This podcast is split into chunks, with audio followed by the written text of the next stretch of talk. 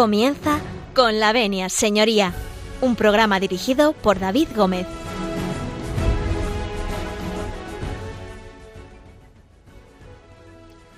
Buenos días, señoras y señores, y bienvenidos a Con la Venia Señoría. Bienvenidos a Radio María. Un lunes más eh, abrimos las puertas de, este consultorio jurídico que cada lunes, cada 15 días, está con todos ustedes en, en la eh, sintonía de Radio María y en las ondas de Radio María. Un lunes que además no es un lunes cualquiera, porque venimos del día de San José y hoy pues en algunos lugares es fiesta y el domingo celebramos la, la figura de San José, el Día del Padre. El Día del Padre lo hablaremos largo y tendido eh, con nuestro queridísimo José María Palmero, que nos acompaña esta mañana en, la tertulia.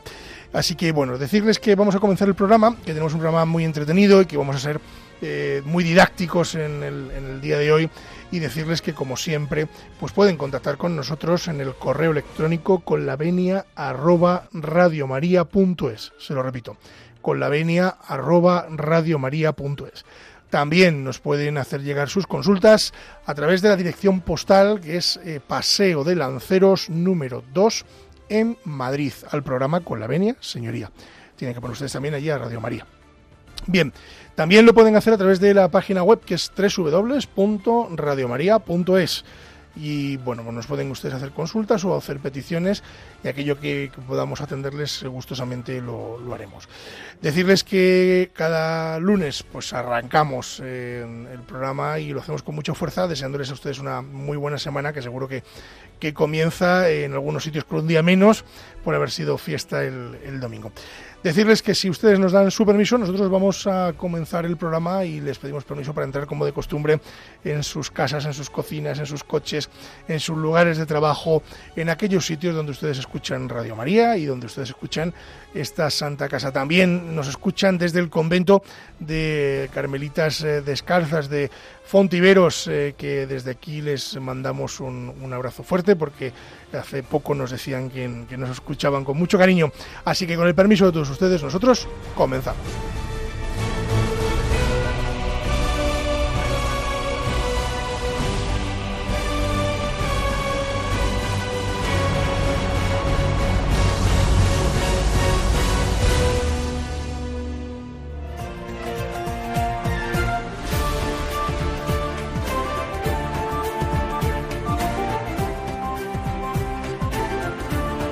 Tienen la palabra. Pues tiene la palabra. Tiene la palabra, pues, eh, pues alguien que ustedes bien conocen, que es don José María Palmero. Buenos días. Buenos días. Después de la festividad solemne grande de San José, eh, felicitar ante todo a aquellos que ayer celebraron su santo, a todos los Josés. Permítame que le felicite a usted, que es como cuatro o cinco veces felicitado, porque ha sido su cumpleaños. Ha sido mi cumpleaños. Es su santo. En fecha muy que es San José. Y además es usted padre y abuelo. Y por lo tanto, pues eh, Doble paternidad doble paternidad de- y santo. o sea que le pilla por todos los lados. Totalmente. Oye, pues es, es así, es decir, él ha cumplido nada, 25 años, que es eh, muy joven. No acabó todavía la carrera, estamos en ello. No Eh, conseguimos, bueno, curso a curso. Poquito a poquito. Esto cómo, cómo era esto, partido a partido, que decían los, los futboleros, ¿no? Vamos consiguiendo esto partido a partido. partido. Otra, Partido- cita, otra cita, otra cita. Otra cita a cita. Bien. Bueno, pues la felicitación vaya por delante a, a todos los padres y especialmente también a los eh, Josés y Josefas, ¿no? También podríamos felicitar, ¿no? Porque Josefas, claro. claro, también podemos felicitar a las Josefas, Josefas. Pepas, claro, Pepas, por supuesto que sí. También un abrazo gigante para todas ellas. Don José María, vamos a hacer un pequeño alto en el camino antes de meternos en harina y remangarnos eh, en la mañana de hoy. Me, me permite que adelante Sí, el tema adelante, de hoy. adelante. Hoy vamos a hablar nada más y nada menos que de la legítima defensa. Bueno, Fíjese interesantísimo. usted, que creo que es de mucho interés para, Pues desde para luego. nuestros oyentes. Y muy desconocido. y muy desconocido, eh, aunque la jurisprudencia lo ha elaborado, pero tremendamente desconocido, sobre todo el límite, el ámbito de la legítima defensa. Efectivamente. Pero adelante, que le... Pues no, si, si le iba a dar paso a usted para que, que íbamos a hacer un pequeño alto en el camino y que nos había traído usted una cancioncica que nos, nos ilumine un poco. Qué mejor canción, qué mejor eh, en este momento, en estas circunstancias y en esta emisora, que aquella que se refiere el himno a San José. ¿eh? Pues vamos a escuchar el himno a San José con una letra muy bonita, ¿eh? en español, por supuesto. Pues nada, escuchamos el himno a San José y a la vuelta vamos a hablar de legítima defensa con don José María Palmero y con un servidor de ustedes. No se marchen.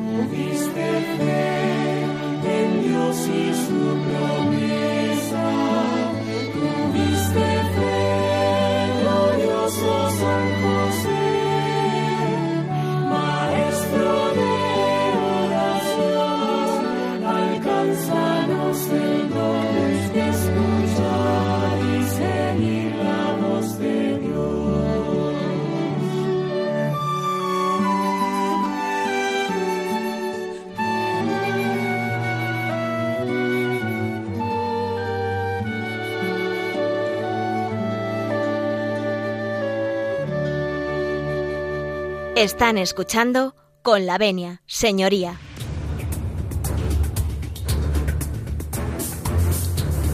El caso de hoy.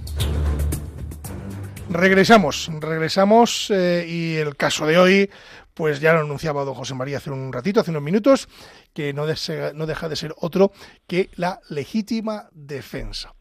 Vamos a hablar largo y tendido en la mañana de hoy sobre la legítima defensa y, a pasar a, mayores de lo que nos traiga don José María hoy aquí, eh, sí que haremos como un paralelismo con la legítima defensa que vemos en las películas eh, y la legítima defensa que el ordenamiento jurídico español eh, contempla, digamos, en, en, su, en sus códigos, que no tienen nada que ver. Pero bueno, vamos a entrar en harina, don José María. Legítima defensa, legítima a por ello. defensa. Un pequeño preámbulo. La infracción criminal conocida más coloquialmente como el delito, pues requiere una serie de elementos para que se produzca, que son la antijuricidad, la tipicidad, estar catalogados en un código, la culpabilidad, la responsabilidad que tiene la gente, y la punibilidad. En concreto, hoy vamos a hablar de circunstancias modificativas de la responsabilidad criminal, pero más en concreto, pues si no sería larguísimo, larguísimo, del punto cuarto del artículo 20 del Código Penal Español, que dice que están exentos de responsabilidad criminal, y aquí la legítima defensa, el que obre en defensa de la persona o derechos propios, o ajenos, pero siempre que concurran los siguientes requisitos. Y aquí es donde está el nudo gordiano y la tela a cortar. Ver esos requisitos, esos requisitos. Efectivamente. Y discrepando con eh, el derecho anglosajón. Claro, es que, mm, permíteme que le acote un, minuto. Como decía yo al principio, el derecho anglosajón es el que vemos en las películas, un poco exagerado. Claro, pero, sobre, todo, en las películas del oeste. Sobre americanas, ¿no? americanas. Dice, no, le ha matado, pero no, ha sido en legítima defensa, ¿eh? porque ha, sacado, ha desenfundado al mismo tiempo el arma al mismo tiempo que el otro. Bueno, eh, bien, eh, la legítima defensa no tiene nada que ver en el derecho español con, con, eso, porque exige unos requisitos muy rígidos y tiene unos límites muy establecidos por el, texto legal, Código Penal, y sobre todo por la jurisprudencia. Y una tremenda casuística que ya adelanto. Lo que es válido para un caso no lo es para otro, aunque sea muy similar. Lo que es válido para defender la vida no es válido o no es para defender los derechos de propiedad, por ejemplo, ¿eh? propios o ajenos. ¿eh? Y vamos, si a usted le parece, a ir desgranando esos requisitos tan importantes para que se dé la legítima defensa. vamos a ello. En definitiva, en definitiva, que el juez, tribunal que va a enjuiciar no solamente el delito de homicidio, sino un delito de agresión, un delito de lesiones, un delito contra la propiedad, para que estime y exonere y genere una sentencia absolutoria, en definitiva, hacen falta estos requisitos que exponemos a continuación. Vamos a hablar de los requisitos de la legítima defensa, que es una figura pues eh, que existe en el, Código Penal, que existe en, los distintos eh, ordenamientos jurídicos y como bien decía don José María, no son equiparables, eh, o sea, lo que vale para una cosa no vale para la otra y, bueno, pues ahí está un poco el, el kit de la cuestión. Vamos a hablar de esos requisitos, es decir, que son muy tasados. El requisito legal inicial es que exista una agresión ilegítima. Es decir, mi derecho a defenderme se genera, en primer lugar, siempre y cuando exista una agresión ilegítima por parte de otro. Yo no puedo decir, me estoy defendiendo es cuando la otra persona a quien agredo, a quien, eh, bueno, pues, eh, pues está pasivo y no ha cometido ninguna agresión ilegítima. En caso de defensa de los bienes, se reputa agresión ilegítima el ataque a los mismos que constituya delito, el robo, por ejemplo, entrar en una vivienda, ir a robar, y yo me y el propietario se defiende, y los ponga en grave peligro de deterioro o pérdida inminentes. Y usted, si no hay grave deterioro o pérdida inminente, no se da la legítima defensa. En caso de defensa de morada, mi casa, o sus dependencias, se reputará agresión ilegítima la entrada indebida en aquella o en estas. El hecho de entrar en una vivienda, una morada o un anexo a, ellas por las buenas, pero con, sin generar ninguna eh, intención de agredir, de robar, de hurtar, bueno, pues dudosamente va a constituir el derecho a defenderme primero tengo que preguntar a ver a qué entra el sujeto para tener derecho a defenderme. El segundo requisito quizá es el más importante y el que los tribunales han de apreciar con lupa y están apreciándolo con lupa o están descartando que exista la legítima defensa. ¿Por qué? Pues mire usted la necesidad racional del medio empleado para impedirla o repelerla. Si a una persona le vienen a agredir, ya tenemos el primer elemento, agresión ilegítima. Vienen a agredirle para robarle, le pongo una navaja. Pero yo respondo con una ametralladora, que duda cabe que hay una desproporción del medio. O sea, una cosa fundamental es la proporcionalidad, es decir, eh, si usted... Llama, lo que se llama en la ley la necesidad racional del medio empleado para impedirlo o repelerlo. Es decir, tú no puedes eh, echar, digamos, eh, eh, pues eso, a escopetazo limpio a una persona de tu casa si él no va armado. Hombre, puedo, puedo echarlo, pero no me ampara la eximente. no te ampara, en este caso, la, la, circunstancia eximente. ojo con esto. Que exime mi responsabilidad y, por lo tanto, puedo estar privado de libertad en caso de que el delito sea muy grave, de unas lesiones muy graves, no digamos de la muerte de una persona, que yo me lía a tiros con aquella persona que entra a robarme, manifiestamente a robarme pero que entra pues con un machete, con un cuchillo, eh, con un palo. Hemos tenido en, la, en, el, en el mundo jurídico y en el mundo de la prensa, hemos tenido algún asunto de estos. Si recuerda usted eh, un atraco potente, muy potente, que hubo en Barcelona, concretamente de una familia de joyeros. Correcto. Que, que bueno, pues... Eh, vamos a omitir el nombre, del joyero. pero, que ustedes conocen, es conocidísimo. De todos, por supuesto. creo recordar, creo recordar, corríjame si me equivoco, no sé si es exacto el dato, eh, finalmente salió absuelto. Sí. Porque, eh, bueno, él, respondió a, esos la, casos, entrada en, esos casos, en esos casos, por normativa eh, procesal, existe la ley del jurado. Y enjuicia esos delitos, esos presuntos posibles delitos inicialmente, un jurado un jurado popular, un jurado, eh, un escabinato, un, jurado no profesional, legos, no son juristas, eso sí, presididos por un magistrado. El, eh, ya hemos hablado en alguna ocasión en estos micrófonos. Aquí hemos hablado de la ley del jurado en alguna ley del jurado, cómo funciona y tal, no voy a extenderme, pero lo que tiene que hacer. Creo que en siete años hemos hablado casi de todo. De casi, casi. casi no, Nos faltan muchas cosas, pero. Faltan, faltan todavía. Tendríamos una prórroga otros siete años más, por ejemplo. Falta todavía.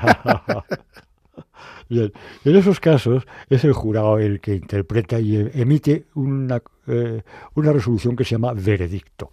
El veredicto puede ser de culpabilidad, o tiene que ser de culpabilidad o de inocencia, culpable o inocente. Después la aplicación de las penas, la aplicación de la condena, en caso de que sea así, pues tiene que hacerlo el magistrado. Pero mm, aquí es donde hubo una fuga en esa famosa sentencia del caso que usted acaba de mencionar, que es que, eh, que luego ha utilizado el Tribunal Supremo y el Tribunal Constitucional para decir, hombre, el jurado no estaba equivocado. Lo que pasa es que estaba el jurado, no estuvo bien racionada, razonada, razonada el, veredicto, y el magistrado lo, lo, ha dado por bueno sin razonarlo. Y al darlo por bueno sin razonarlo, ha cometido una infracción legal procesal y ordena Mm, volver a repetir el juicio otra vez, el juicio oral.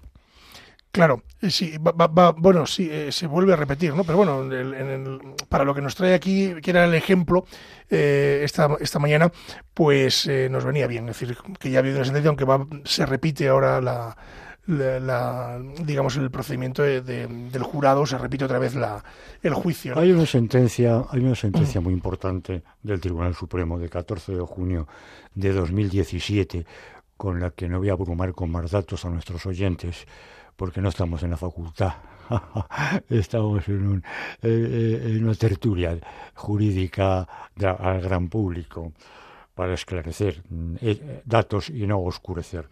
Bien, esta sentencia del Tribunal Supremo, que al final, al final, en fin, fue absolutoria, empezó absolviendo un tribunal de jurado absolvió. Hubo recurso contra esta absolución del Tribunal del Jurado. Y el TSJ, Tribunal Superior de Justicia de la comunidad a la que correspondía, condenó.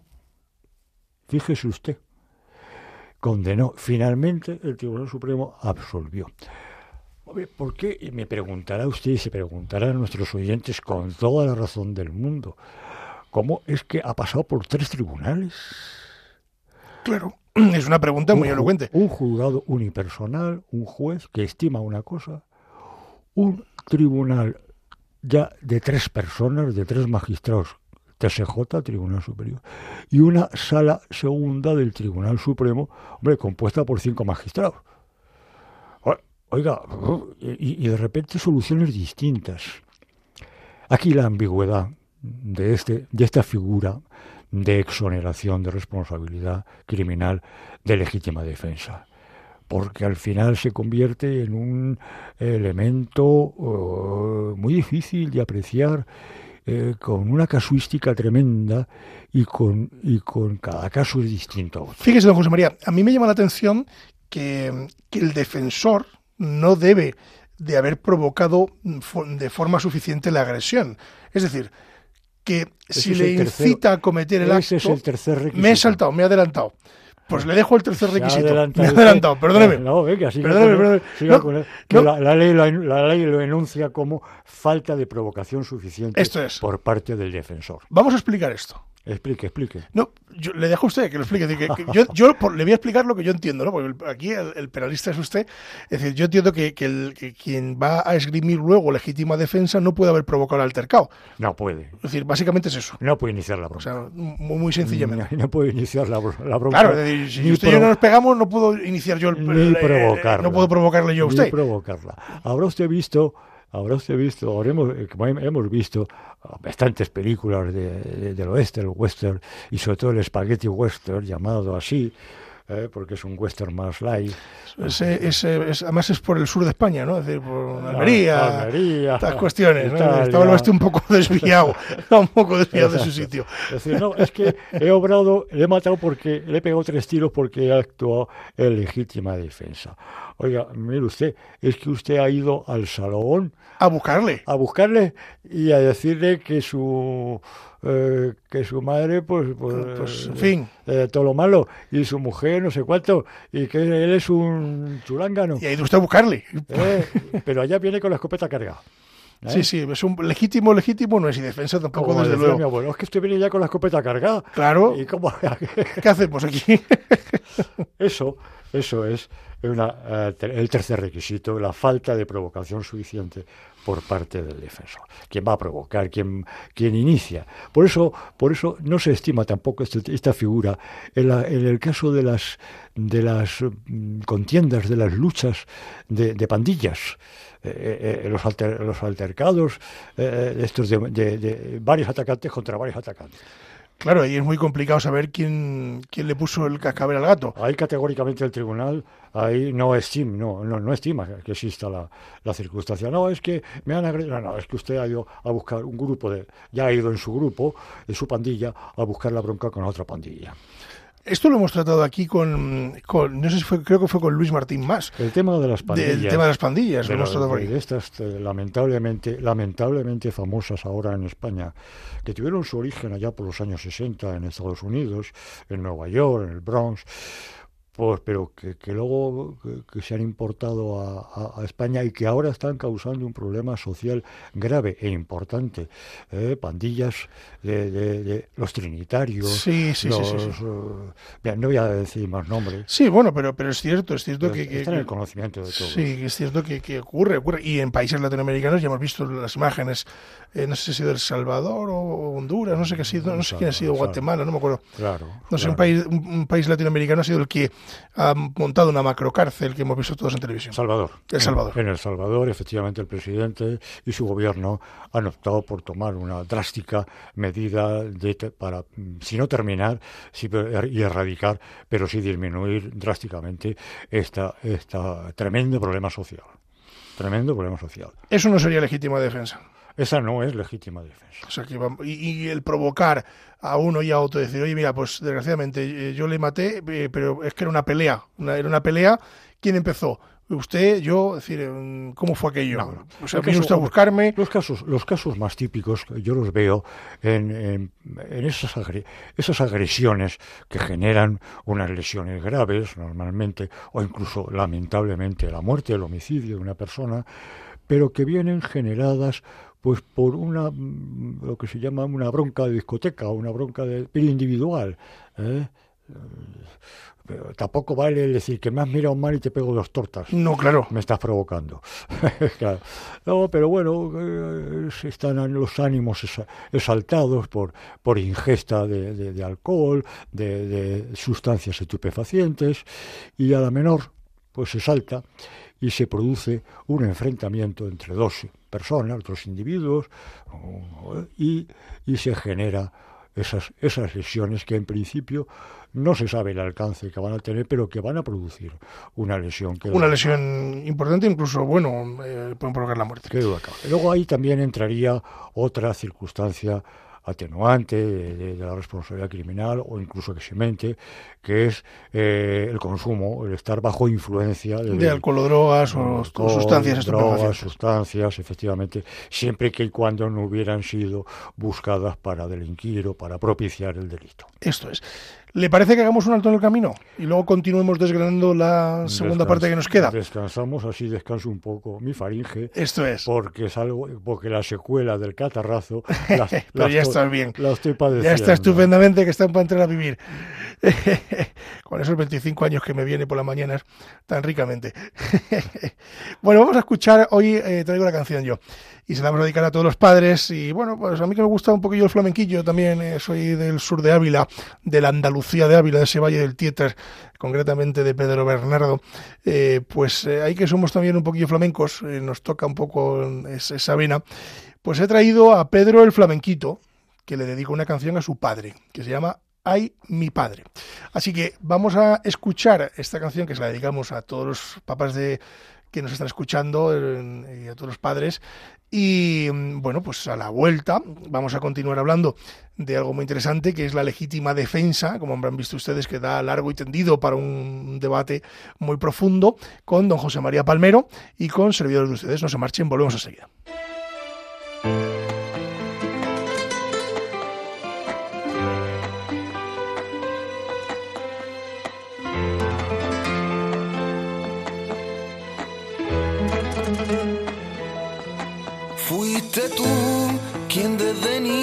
Siempre me has cuidado. Si me he caído, tú me has levantado. Tú me enseñaste a vivir.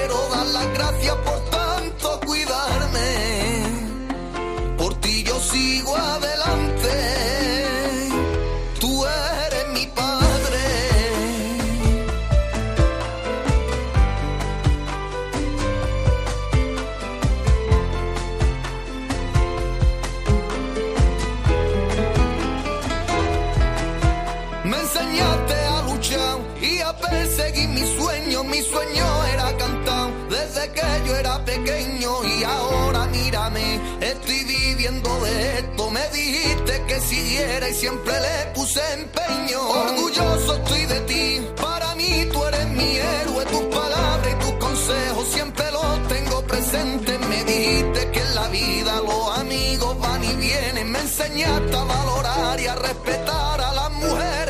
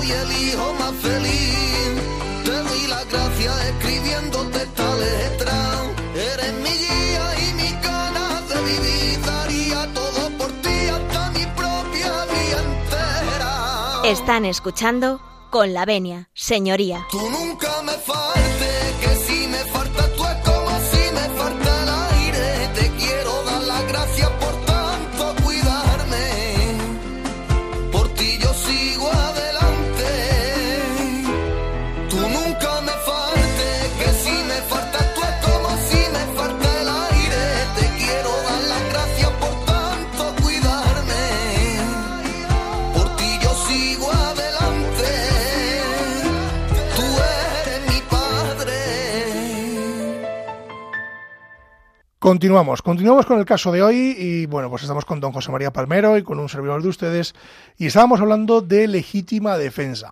Nos habíamos quedado un poco en esa, mm, en fin, esa provocación eh, que no hubiera por parte de uno de los dos, eh, que, que, en fin, nos habíamos quedado que era como uno de los requisitos, pero nos quedaban algunos más, don José María. Creo que nos habíamos quedado en el tercero. Eh, el tercero es eso, la falta de provocación. Esto es. Y Pues avanzamos al cuarto. avanzamos, avanzamos quizá un poco con el sumario de la jurisprudencia necesaria en esta materia, en esta materia que estamos analizando hoy, quizá más que en ninguna otra de las que estamos hemos analizado o analizaremos, que es la jurisprudencia del Tribunal Supremo. Así es. Importantísimo. Y la casuística. Si se pudiera resumir esa eh, jurisprudencia en varias palabras, pues serían, primero, hace falta, para que se dé esta circunstancia modificativa eximente de la responsabilidad penal, es decir, que no se cumpla condena, que se declare absuelto al, al imputado, al investigado imputado, pues primero que sea, se trate de un ataque real. No, y es que yo creía que me iban a pegar. No, mire usted, es que, que se vea que el ataque es real. Que el ataque era un ataque real, que no, Eh, no se suponía claro. que iba a ser. Claro, claro. Es que me, me estaban me estaban robando, estaba eh, entrando en la finca y, y- y me estaba toreando la- las vaquillas y, y- y me he salido con la escopeta de, de postas y le he pegado dos tiros al, al maletilla. Esto se ha producido mucho en la... Sí, en otra época de, de nuestro país, sí, sí, Claro, sí, allá por los años eh, 50, 60. Sobre todo cuando no existían las escuelas taurinas. Exacto. Y aún al principio... Y algunos saltaban la valla del Eh, cortijo o la valla de la finca donde estuvieran la- las, la finca, las vacas o los toros. Donde había normalmente... ¿Hay alguna película de, mm, española que recrea esas situaciones? Sí, sí, hablando precisamente de los maletillas, y hablando es. de un afamado eh, torero eh, y, y el niño de las monjas, y no voy a decir más. ya sabemos quién es. Esto es. Bien, que sea un ataque real. ¿eh? El hecho de que yo salte una valla de una finca y, y vaya con una, con una muletilla y con unos trapos A darle unos pases a un toro a pegar a, o una vaquilla. a, a deteriorar después al toro bravo o, o a la vaca brava o alterarla. Pues qué duda cabe que se trata de un ataque real. Fíjese usted, si yo salto la valla, pero no llevo muletilla, no llevo trapo, no llevo nada de nada, y lo que llevo es una cestita para robar fruta, pues oiga, mire usted, eso es un delito menor, tan menor como que ahí sí que existiría una desproporción hasta que saliera el mayoral con un palo. Y habría una desproporción absoluta. Si sale de allí alguien con palos a pegar a aquel que ha entrado a robar manzanas, por ejemplo. Habría por parte de eso ya una agresión. Yo creo que ya no se roban La manzanas. José agresión ya sería por parte de- del mayoral o del encargado de la finca, claro. Y si me agrede brutalmente, pues ya entonces estaría sometido él a, a un acto de legítima defensa, porque estaba defendiendo, no, es que yo estaba defendiendo eh, el derecho de propiedad y el derecho de la finca y, y a las reses. Eh, oiga, pero que usted se ha pasado tres pueblos. Sí, que, este, este- que hubiera salido usted con un palo y sale corriendo el señor y hemos terminado. Ah, exactamente. Es decir, no, o la- no hubiera pasado nada más. O, o la escopeta que utiliza no mete postas, sino que mete... eh, Mete miedo, mete asusta. Que mete un cartucho de, de fogueo, dispara hacia arriba para hacer pum y nada más. ¿Eh? Claro, no dispare usted donde no debe. Eh, En definitiva, lo que quiero, lo que quiero hacer llegar a- a- al oyente es que la casuística es tan variada, tan variadísima, y lo que tiene que, la labor tan tremenda que tiene que hacer el tribunal, el juez, para analizar cada caso concreto y ver si es de aplicación o no, tanto elementos objetivos como elementos subjetivos, Subjetivos. como es un sinnúmero de, de- que no se puede aplicar alegremente, ni tampoco se puede privar alegremente, ojo, a una persona de, de eximir la legítima defensa, sin analizar muy concienzudamente, con pericial, con documentos, con examen, eh, con interrogatorios del, del investigado, etcétera, etcétera. Ataque real, ataque directo.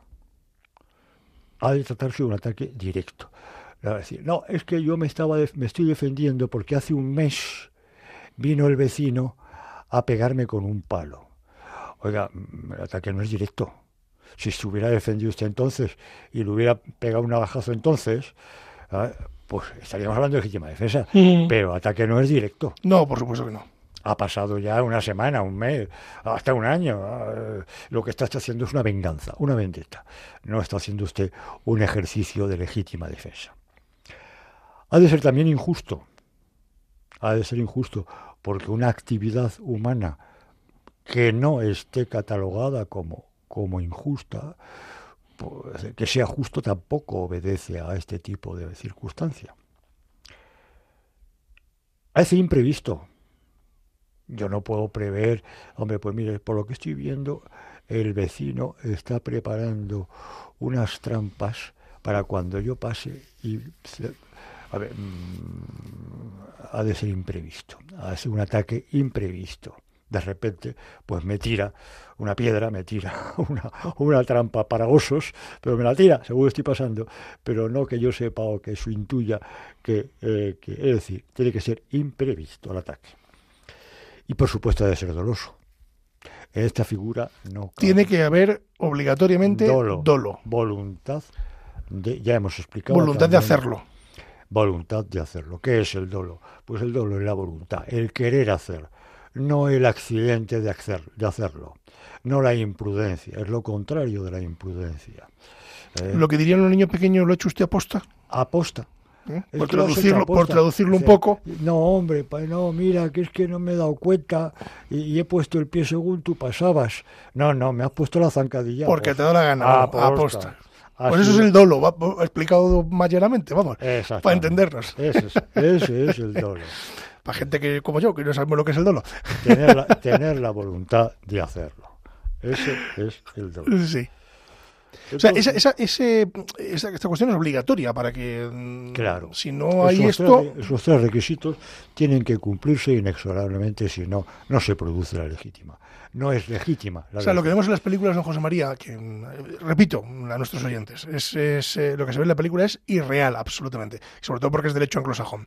Pero mm, por traerlo a un poco a colación aquí en, a, a nuestra tierra de España, pues eh, eh, aquella persona que entra en una casa con ánimo de eh, robar y además lo hace por la fuerza, eh, bueno, pues ahí podría haber dolo, porque lo está haciendo intencionadamente, entiendo, y a sabiendas de que lo que va buscando es eh, pues robar y, y, y, ha forzado la puerta para entrar, por ejemplo, y lo ha hecho con, pues eso, con fuerza un robo, un robo con fuerza y de, pues de repente te encuentras en la escalera con el ladrón. Con fuerza, con violencia o con intimidación. Esto es. Claro, ese es el, el caso más típico, más normal o más general.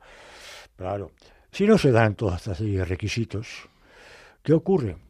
Pues hombre, se da alguno, pero se dan dos, pero no se da el tercero. Sí. Eh, tal. Pero entonces puede estimarse el tribunal normalmente, y lo estima el tribunal, como eximente, lo que se llama eximente incompleta.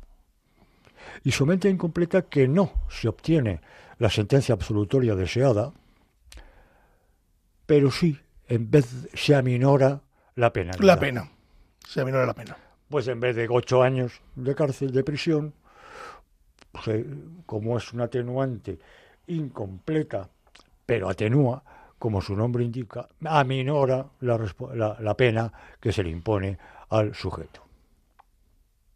Y muchas veces actúan los tribunales aplicándola como eximente incompleta. Claro, claro, sí, sí, sí. Sí, entiendo que sí. Es decir, eh, como atenuante. Como atenuante, perdón. Sí, como atenuante. Claro, eh, las eximentes incompletas, yo tenía entendido, por ejemplo, que, puede haber varias, ¿no? Eh, por ejemplo, el bien agredido es protegible, es decir, el bien agredido que se puede proteger ya que se trata de, del cuerpo, por ejemplo, de, de, de, una mujer y de su integridad sexual. Es decir, por ejemplo, cuando vamos a proteger un bien, ¿no?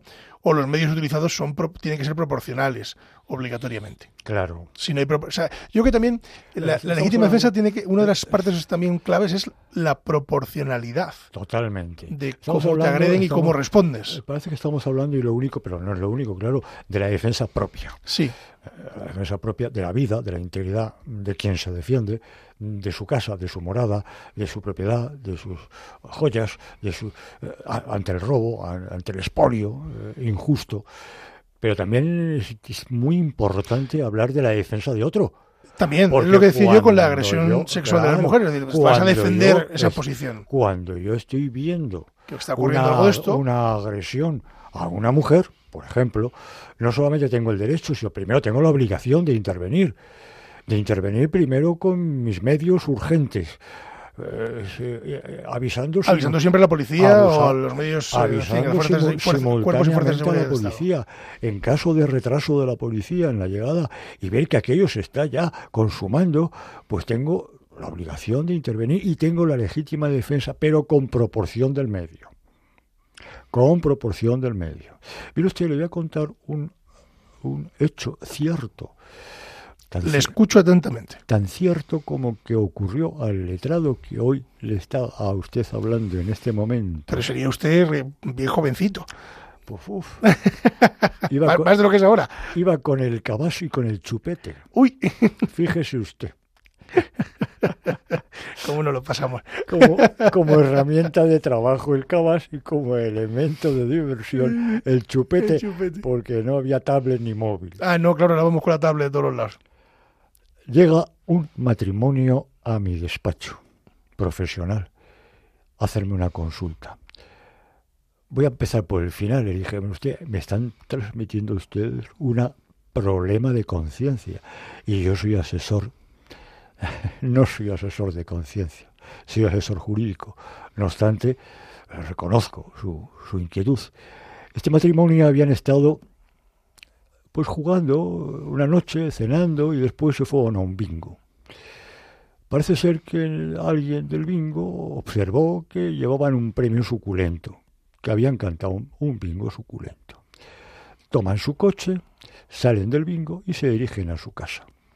Al llegar a su casa, baja, no tenía este el hombre el mando a distancia y baja para abrir con llave la puerta, la puerta del garaje. del garaje.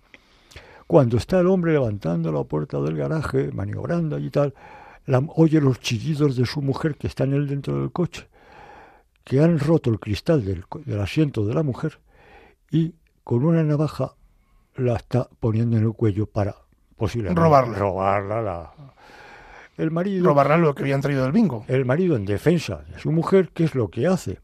Pues lo más que en ese momento se le ocurre, de noche, despoblado, etcétera, etcétera, coger la tranca esta que se utilizaba eh, para, para asegurar el empedal del embrague. Sí, eso que agarra con el volante con el, volante, embrague para que los coches que bloquea, bloquea embrague con volante, pues con ese elemento metálico contundente lo que hace es que va por detrás del delincuente, le arrea un golpe en la cabeza y le deja tumbado en su suelo. Muy nerviosos, suben al coche, abren, ya está abierta la puerta del garaje, entran en el garaje y suben a la casa. Pero desde la casa están observando, desde la ventana, que el individuo sigue allí, que no se mueve, y que hay un charco de sangre. Lo están viendo. No saben qué hacer. No saben llamar a una ambulancia, si llamar a la policía, si llamar a alguien, están tremendamente atacados de los de nervios. Es una situación compleja. Un estado tremendo. Compleja. De, shock. Sí, sí lo es. ¿Eh? De shock. Que se toman un poderoso calmante, se meten en la cama y se duermen profundamente. El conserje de la finca, a la mañana siguiente, dice, don fulano, vaya la que se lió ayer por la noche aquí. ¿No han oído ustedes, hombre, sirenas de policía? Ha venido el furgón de, forense, juzgado. Pues un individuo que, que, estaba en un charco de sangre ahí en la puerta. No lo han visto, no, pues no hemos visto nada. No hemos visto nada, no hemos oído nada. Y mientras llegan al despacho, no han avisado a la policía, llegan al despacho del abogado a transmitir la, la papeleta. ¿Qué hacemos? Ahí lo dejo y se, y se lo transmito a usted como abogado ¿Usted qué aconsejaría? Pues eh, yo que soy de contar la verdad, pues contar la verdad. O sea, creo que es más beneficioso, eh, en fin, pues reconocer los hechos y continuar y defenderse y alegar esa legítima defensa. Desde luego ahí yo lo que veo es una denegación también de auxilio. Una vez hecho esto... Una posible omisión... Del deber de socorro. Del deber de socorro. una vez hecho esto lo suyo era ver a la policía, a la... Sí, es lo que tenían que haber hecho. A, a, un vehículo de urgencia. Sí, tenían que haberlo llamado obligatoriamente, vamos. Principalmente la policía y luego, vamos, a, a- a todo seguido, porque ahora con el Pero, 112 ante el se puede dar aviso a todo el ante- mundo a la vez. Ante el temor de esto, por una condena, por un ataque tan, inju- joder, tan injusto como, como que, que- que, vamos, no Sí. puede haber algo más injusto, ¿no? Sí, desde Porque luego. iba a cuchillar a la mujer, Sí, está claro. iba a cuchillarla. Sí, había- le tenía puesto un cuchillo en el cuello. y obra en defensa de, los, de la vida de su mujer. Fíjese usted. eh, sí, sí, sí, sí, sí, sí. Está claro. Pero claro, le comprendería a este hombre, a estas personas, a este hombre que fue el que utilizó el mazo contundente, la herramienta contundente para causar la muerte, ¿le comprendería la legítima defensa? Hombre, eh, no lo sé, pero desde luego entiendo que, que- que lo, como letrado teníamos que haberlo alegado, pero eh, tenía que haber hecho las cosas bien, no meterse en la cama. Es decir, haber llamado a la policía, haber... mm, Con un ataque de nervios, un, sh- un shock traumático y con ingesta de, de calmantes para... Mm, Claro, no, eso no, no, no, no. o sea, si se tomaron los calmantes se quedaron allí totalmente dormidos, claro. Pues ¿sabe usted cómo, cómo terminó? No, Pues porque, pero me muero de ganas por saberlo. porque se aplicó la eximente tácitamente, porque nadie lo denunció.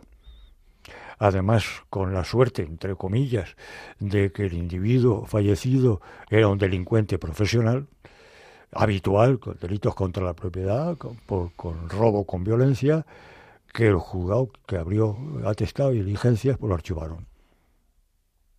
Y se acabó. Y se acabó. Y ahí terminó la, la fin, eh, la, la cuestión de la, No se arriesgó a aplicar la legítima. la defensa. legítima defensa. Cuestión realmente complicada la legítima defensa, don José María, que nos trae aquí esta mañana. problema más de conciencia, problema mucho más de conciencia que jurídico o tan de conciencia como jurídico, tan jurídico como de conciencia. Bueno, en el, en el mejor de los casos, eh, transmitir a nuestros oyentes que, lógicamente, eh, bueno, pues eh, existe esta figura en nuestro, en nuestro código y que hay que, eh, bueno, pues cumplir muchos requisitos para que se dé exactamente esa legítima defensa, que esto no es como en las películas, que uno entra en una casa y le pegan un tiro y, aquí hemos terminado. Esto no es así, entonces, eh, al menos en el derecho romano, en el derecho español, no es así. Don José María, eh, algo más que anotar, pues nos quedan apenas cinco minutos. Pues algo más que anotar y también ponerlo ahí. Eh, ¿Qué le comprende a un policía actuando como tal policía? eh? Como- Pero para usted siempre muy difícil. Se actúa como paisano, como, como ciudadano, en sus horas de, de libres, pues duda cabe que es de aplicación. A un policía también le comprende la eximente de legítima defensa cuando va persiguiendo a un delincuente, Pero por esto es muy saca su arma reglamentaria, Si está en acto de servicio, yo quiero, creo entender que no. el acto de servicio, saca su arma reglamentaria y dispara contra el delincuente en fuga, Yo entiendo que no, pero estamos hablando de un supuesto distinto, ¿no? Es decir, estamos hablando de una gente que está actuando en un momento determinado, eh, no en legítima defensa, sino en el interés, en este caso, de la, de, de la propia sociedad, es decir, en el cumplimiento de la ley. está Es decir, cumpliendo con su está obligación. cumpliendo con su obligación. Es decir, no significa esto que ahora todos los policías salían a tiros por la calle, pero que en, que en un momento determinado, pues entiendo que un policía tiene que usar todos los medios a su alcance para eh, evitar un mal mayor y sobre todo para, para, para detener. Pues mire usted, a una le van a, persona, ¿no? pues mire usted, le van a abrir dos expedientes. Seguramente, Uno administrativo eso seguro. en su unidad, ¿eh? para analizar por que qué. es por qué desenfundó Ah, y y, otro, por qué disparó y otro todo. en el juzgado por posible delito de lesiones u homicidio en su caso. Sí, Y mire usted, una de las claves fundamentales está en saber dónde dispara, dónde dirige y dónde apunta su si es un tiro directamente a matar o es un tiro que simplemente no es es lo para mismo disparar a los neumáticos de un coche en fuga, a las piernas, que, una, que la de cabeza un- del señor. que Está claro. dispararle al pecho o a la cabeza. Por suerte, don José María, en la sociedad española tenemos que ver muy pocos casos de estos, por suerte para todos, y yo desde aquí un abrazo gigante a los policías que se ven en esa situación, que son décimas de segundo, donde tienes que tomar una decisión eh, y, y tienes que, que, en fin, que, que- que tomar la decisión tan rápido que no te da tiempo a, a pensar, ¿no? Entonces es, es complicado. En Estados A mí una vez un policía me dijo- En, en Estados Unidos, desde luego que no se lo piensa. No, ahí no se lo piensan, desde luego que no. Aquí, por suerte, sí. Entonces, eh, Ahí el 38 aquí una vez, o el 45 a mí me dijo una empieza, vez empieza a cantar. Sí, empieza a cantar, sí. A mí, aquí una vez un, un policía me dijo que, y llevaba razón, que que las leyes, todo lo que ocurre, o sea, las leyes, hablando de delitos y cuestiones de estas, pues que los eh, políticos legislan, que los jueces eh, eh, instruyen, pero que al final el que está en la calle es el policía. Que al final el que termina tomando la última decisión de, la, de la situación en la que se encuentra es el policía, ¿no? Es el policía, el guardia civil, que, que se siente, que se enfrenta en ese momento, pues yo qué sé, pues a un atraco en un banco, eh, a un secuestro con rehenes. Cuando hablo de policía, cuando hablo de policía estoy hablando de Policía Nacional, guardia, Civil, eh, Cuerpos de Seguridad del Estado, de las comunidades. Y creo que tenemos una gran... Policía local tenemos unos grandes eh, cuerpos y fuerzas de seguridad del Estado. Eh, bueno, yo desde aquí quiero mandar un abrazo a la Guardia Civil, que se ha visto inmersa estos días en, en fin, en cierta polémica judicial eh, y que nada más allá de la realidad. O sea, tenemos unos guardias civiles espectaculares que cumplen con su deber y hay que recordar por ejemplo, si han leído ustedes las noticias que este famoso caso Beni, ¿no? O caso, es, ¿cómo es? Caso Tony o caso no sé qué, ya ni me acuerdo. El Tito Beni, ¿no? El caso Tito Beni, este, eh, hay que recordar que es la propia Guardia Civil, que es la propia Guardia Civil a través de sus asuntos internos, la que localiza todo este tinglado. Entonces, eh, desde aquí un abrazo gigante a todos ellos porque hacen una labor fundamental. El SAI es el Servicio de Asuntos Internos. Claro, eso es, eso es.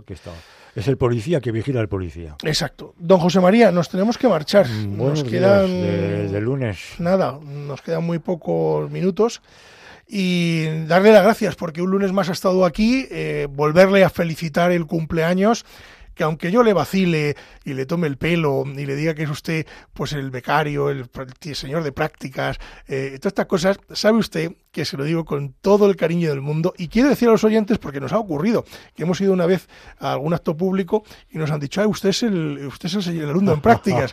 bueno, más bien el alumno en prácticas soy yo, por edad me corresponde a mí, pero con el cariño que le tengo. Hombre, yo sé que pues usted lo hace con afecto, por supuesto, con cariño, por supuestísimo que sí, y si no, pues estaríamos en un caso de legítima defensa.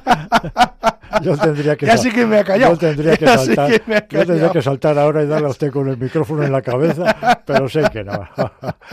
ya sí que me ha callado, pues lo dejamos así. Don José María, que muchísimas gracias, que muchas felicidades y que cumpla usted muchos más. Y que siga usted en esta casa, eh, porque necesitamos exprimir al máximo todo lo que tiene usted en su cabeza. Muchas gracias. Y a todos ustedes nos marchamos, volvemos dentro de 15 días. Eh, ya saben ustedes que pueden contactar con nosotros eh, a través del correo electrónico. No tienen ustedes papel y vayan a buscar ese papel, ese bolígrafo, y ahora cuando lo tienen ustedes ya, pues yo les digo el correo electrónico, que es con la venia arroba radiomaria.es. Se lo repito, con, con la venia arroba radiomaria.es. También pueden hacernos llegar sus eh, consultas a través de la página web de Radio María, que es www.radiomaria.es. Y aprovechando que tienen ustedes papel y bolígrafo, pues tomen nota de la dirección postal, que es Paseo de Lanceros número 2, en Madrid, al programa Con la Venia Señoría. Bien, pues eh, aquí nos pueden ustedes eh, dirigir sus consultas o sus sugerencias o sus cuestiones y nosotros pues intentamos siempre dar respuesta a todo aquello que nos, plantean en nuestros eh, programas. Decirles que pasen ustedes una feliz semana, que disfruten de este lunes festivo en algunos lugares y que a la vuelta volvemos como siempre con más programas y mucho más contenido dentro de 15 días desearles, como les digo, que tengan un buen lunes y desearles también que que nos sigan ustedes escuchando. Quédense en Radio María porque a continuación viene Revista Diocesana y después los informativos. Y me despido, como siempre les digo, que la justicia, si es justa, es doblemente justicia. Muy buenos días.